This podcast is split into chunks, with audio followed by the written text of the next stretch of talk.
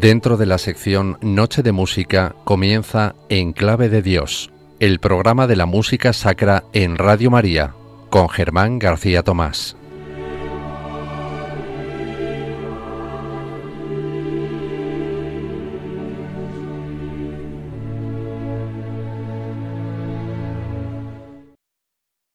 Mal envueltos en los jirones de sus hábitos, caladas las capuchas, bajo los pliegues de las cuales contrastaban con sus descarnadas mandíbulas y los blancos dientes las oscuras cavidades de los ojos de sus calaveras, vio los esqueletos de los monjes, que fueron arrojados desde el pretil de la iglesia a aquel precipicio, salir del fondo de las aguas y agarrándose con los largos dedos de sus manos de hueso a las grietas de las peñas, trepar por ellas hasta tocar el borde, diciendo con voz baja y sepulcral, pero con una desgarradora expresión de dolor, el primer versículo del Salmo de David. Miserere mei Deus, secundum magnam misericordiam tuam.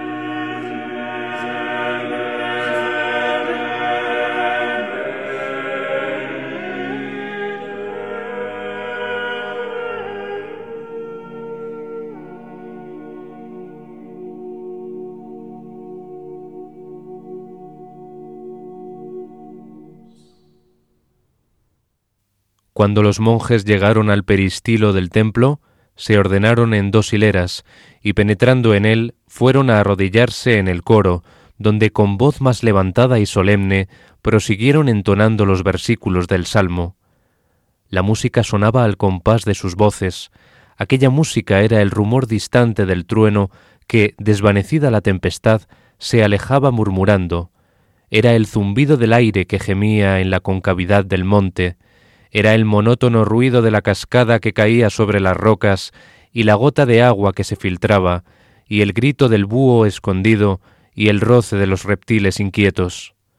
Todo esto era la música y algo más que no puede explicarse ni apenas concebirse, algo más que parecía como el eco de un órgano que acompañaba los versículos del gigante himno de contrición del rey salmista, con notas y acordes tan gigantes como sus palabras terribles. Siguió la ceremonia. El músico, que la presenciaba absorto y aterrado, creía estar fuera del mundo real, vivir en esa región fantástica del sueño en que todas las cosas se revisten de formas extrañas y fenomenales. Un sacudimiento terrible vino a sacarle de aquel estupor que embargaba todas las facultades de su espíritu. Sus nervios saltaron al impulso de una conmoción fuertísima, sus dientes chocaron, agitándose con un temblor imposible de reprimir, y el frío penetró hasta en la médula de los huesos. Los monjes pronunciaban en aquel instante estas espantosas palabras del miserere: In iniquitatibus conceptus sun, et in peccatis concepit me mater mea.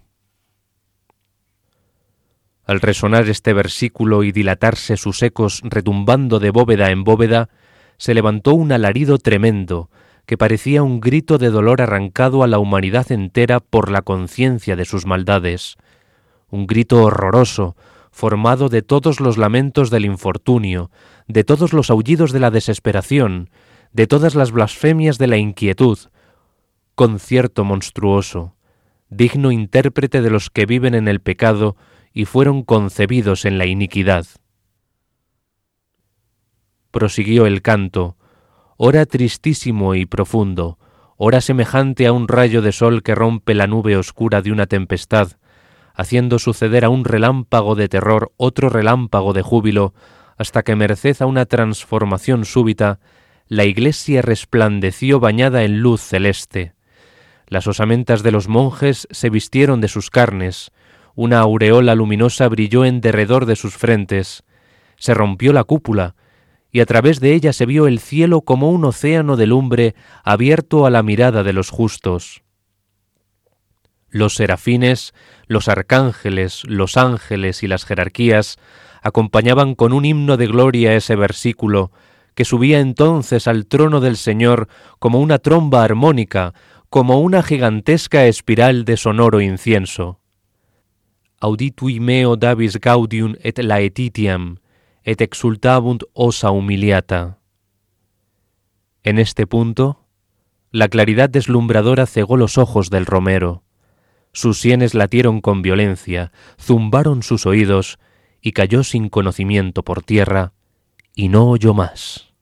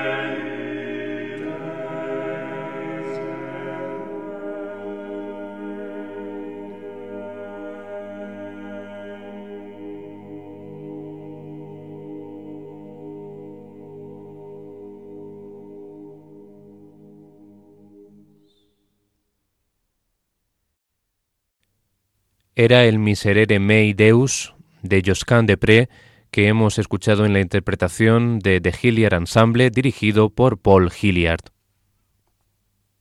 Una de las anécdotas más curiosas de la historia de la música la protagoniza el joven Wolfgang Amadeus Mozart en Roma en 1770. Llegado a la ciudad con su padre camino de Bolonia, donde iba a recibir clases de composición del padre Giovanni Battista Martini, uno de los teóricos musicales más reputados del momento, asisten al oficio de tinieblas celebrado el día de miércoles santo en la capilla Sixtina. La tradición establecía que el coro interpretaba en la ocasión el Miserere Mei Deus, compuesto por Gregorio Allegri hacia 1638. Se trataba de una música tan apreciada por los papas que había amenaza de excomunión para aquel que osase copiarla o transcribirla para sacarla del Vaticano. Cuenta la leyenda que Mozart, con tan solo 14 años, fue capaz de escribir de memoria la partitura habiéndola escuchado tan solo una vez, una vez nada más. Este episodio lo relata Leopold Mozart a su mujer con orgullo en una carta como una verdadera hazaña. Habrás oído hablar a menudo del famoso Miserere de Roma, que es tan apreciado que a sus intérpretes se les ha prohibido reproducir fragmento alguno o sacar copias bajo pena de excomunión, pero nosotros ya lo tenemos. Lo cierto es que la historia posterior al evento le ha quitado méritos al genio adolescente. Por una parte, se argumenta que la pieza era bastante simple en sí misma y no demasiado larga. La verdad es que se trata de un género conocido en la época como falso bordone, ya algo pasado de moda en aquel 1770, que combina canto llano con fragmentos polifónicos a cuatro y cinco voces no hubiera resultado extremadamente difícil para un músico experimentado como el joven Mozart recordar su estructura. Probablemente la carga emotiva que transmitía la pieza durante su interpretación estaba relacionada con la puesta en escena en la capilla sixtina, pues en el oficio de tinieblas se iban apagando las velas una a una desde el presbiterio como símbolo de duelo hasta dejar la estancia completamente a oscuras. Otro factor que podría realzar la calidad de la música es que desde su composición en la primera mitad del siglo XVII fue incorporando una serie de ornamentaciones eh, improvisadas que los intérpretes de este miserere añadían eh, durante la misma ejecución y que se transmitían unos a otros de forma oral, de tal modo que estos abelimenti o arreglos vocales prácticamente improvisados, tan característicos de la época barroca, iban enriqueciendo con el paso del tiempo la forma original de ese miserere hasta hacerla casi irreconocible. De hecho, el propio Leopold Mozart reconoce en la carta que la forma de interpretarlo resultaba más importante en este caso que la misma composición, que la misma obra musical. Charles Barney, un musicólogo inglés muy viajero, obtuvo durante su estancia en Italia en 1770 un testimonio directo sobre este tema de boca del compositor y director de coro Giuseppe Santarelli. Y coincide completamente con el juicio anterior cuando escribe que la partitura parece de una simplicidad como para hacer dudar del maravilloso efecto que provoca y considera que la reputación de ese miserere de Allegri tiene que ver más con la forma de interpretarse que con la mera composición de la obra, ya que, como dijimos antes, pues era muy sencilla la, la composición y su estructura. Giuseppe Santarelli ofrece más detalles sobre la forma de ejecutar la pieza.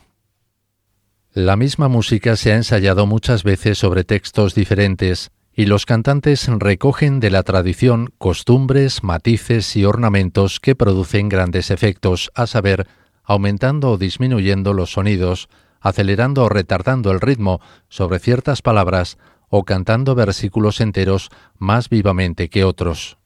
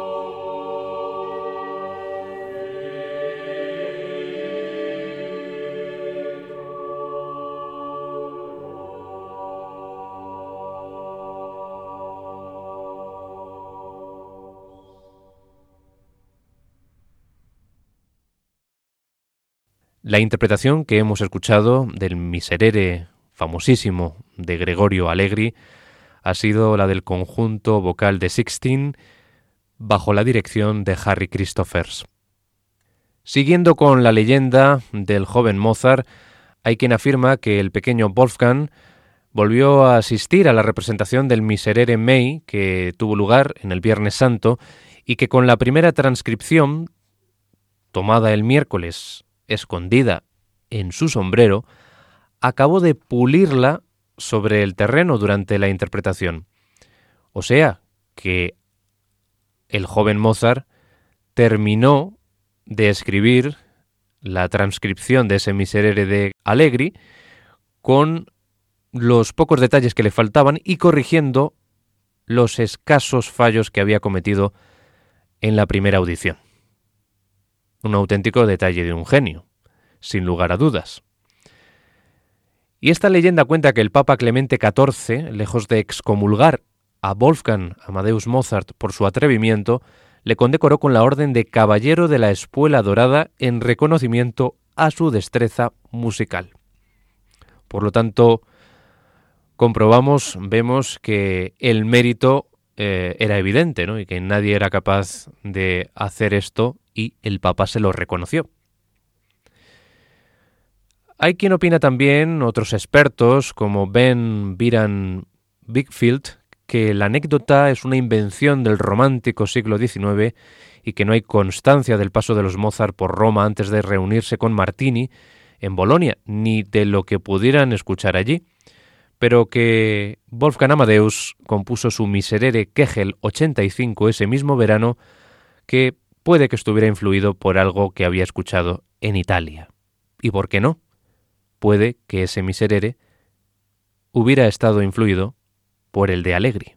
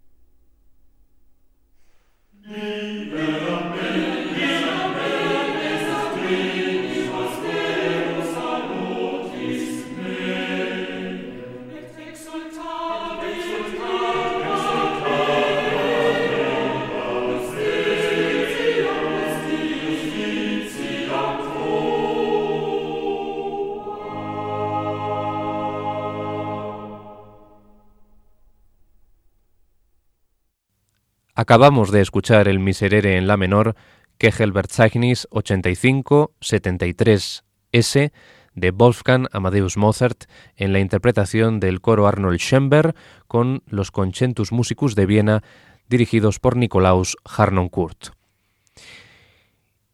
Y como hemos podido comprobar, pues muchas de las características musicales de este Miserere se acoplan, se adecúan a las del de Allegri, ya que se combina también el canto llano con eh, la armonización polifónica. Se va combinando unas partes en canto llano o canto gregoriano con esa composición, con ese entramado más elaborado polifónicamente. Y a pesar de esa leyenda que les contaba sobre el secretismo papal en torno al Miserere Mei Deus, parece ser que las copias circulaban con bastante fluidez y ligereza, a juzgar por lo que cuenta Charles Barney en su libro, en su crónica, sin contar con la que se supone que transcribió Mozart en esa Semana Santa eh, y que lo hizo a escondidas, sin saberlo nadie. Barney nos habla de una copia que obraba en poder del emperador Leopoldo I, otra en manos del rey de Portugal y una tercera que era propiedad exclusiva del propio padre Martini, el que sería maestro del joven Mozart en Bolonia.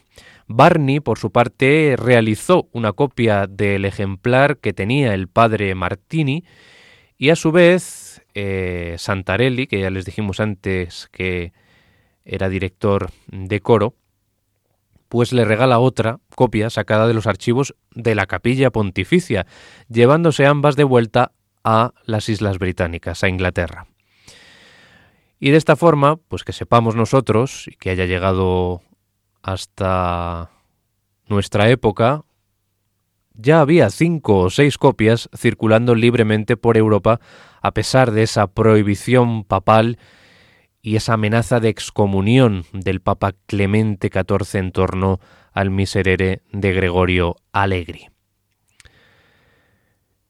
Quizá toda esta historia fue orquestada por el propio Leopold Mozart, exagerando las circunstancias que la rodearon, para impulsar la carrera de su hijo y difundir la fama de su talento. ¿Quién sabe? Pero la leyenda ahí está y la verdad es que podría tener una base real sin ningún problema. Pues hasta aquí este programa de hoy de Enclave de Dios, este espacio de música sacra que ha comenzado con eh, un extracto, un fragmento de la leyenda religiosa El Miserere del poeta y escritor Gustavo Adolfo Becker, el escritor sevillano que nos dejó ese testimonio eh, entre terrorífico y piadoso a la vez de este canto eh, del miserere, este canto de arrepentimiento ante Dios nuestro Señor. Y pues con ese contexto de creencias y supersticiones eh, concebidas con una imaginación pues típicamente romántica y que en este caso pues se desarrollan, se desenvuelven en escenarios de ultratumba, como es el caso del Miserere o de Maese Pérez, el organista. Y ese relato, ese fragmento de esa leyenda de Becker, pues la hemos ilustrado con el Miserere de Josquin de Pré, uno de los primeros eh, misereres en estricta polifonía que se escribieron en la historia de la música. Damos las gracias a nuestro compañero Juan Manuel González por prestar su voz en esa anécdota de Mozart en relación con el miserere de Gregorio Allegri. Y este canto de arrepentimiento a Dios ha sido el protagonista del programa de hoy, de Enclave de Dios, que esperamos que haya sido de su agrado. Le recordamos la dirección de correo electrónico que tienen a su disposición, enclave de Dios, arroba. Ya saben que tienen una cita con el siguiente programa de este espacio dedicado a elevarnos espiritual y físicamente a través de la música de contenido litúrgico, religiosa, sagrada, a lo largo de la historia. Deseándoles que sean muy felices y agradeciéndoles su atención, me despido de todos ustedes hasta una próxima edición de En Clave de Dios. Hasta pronto.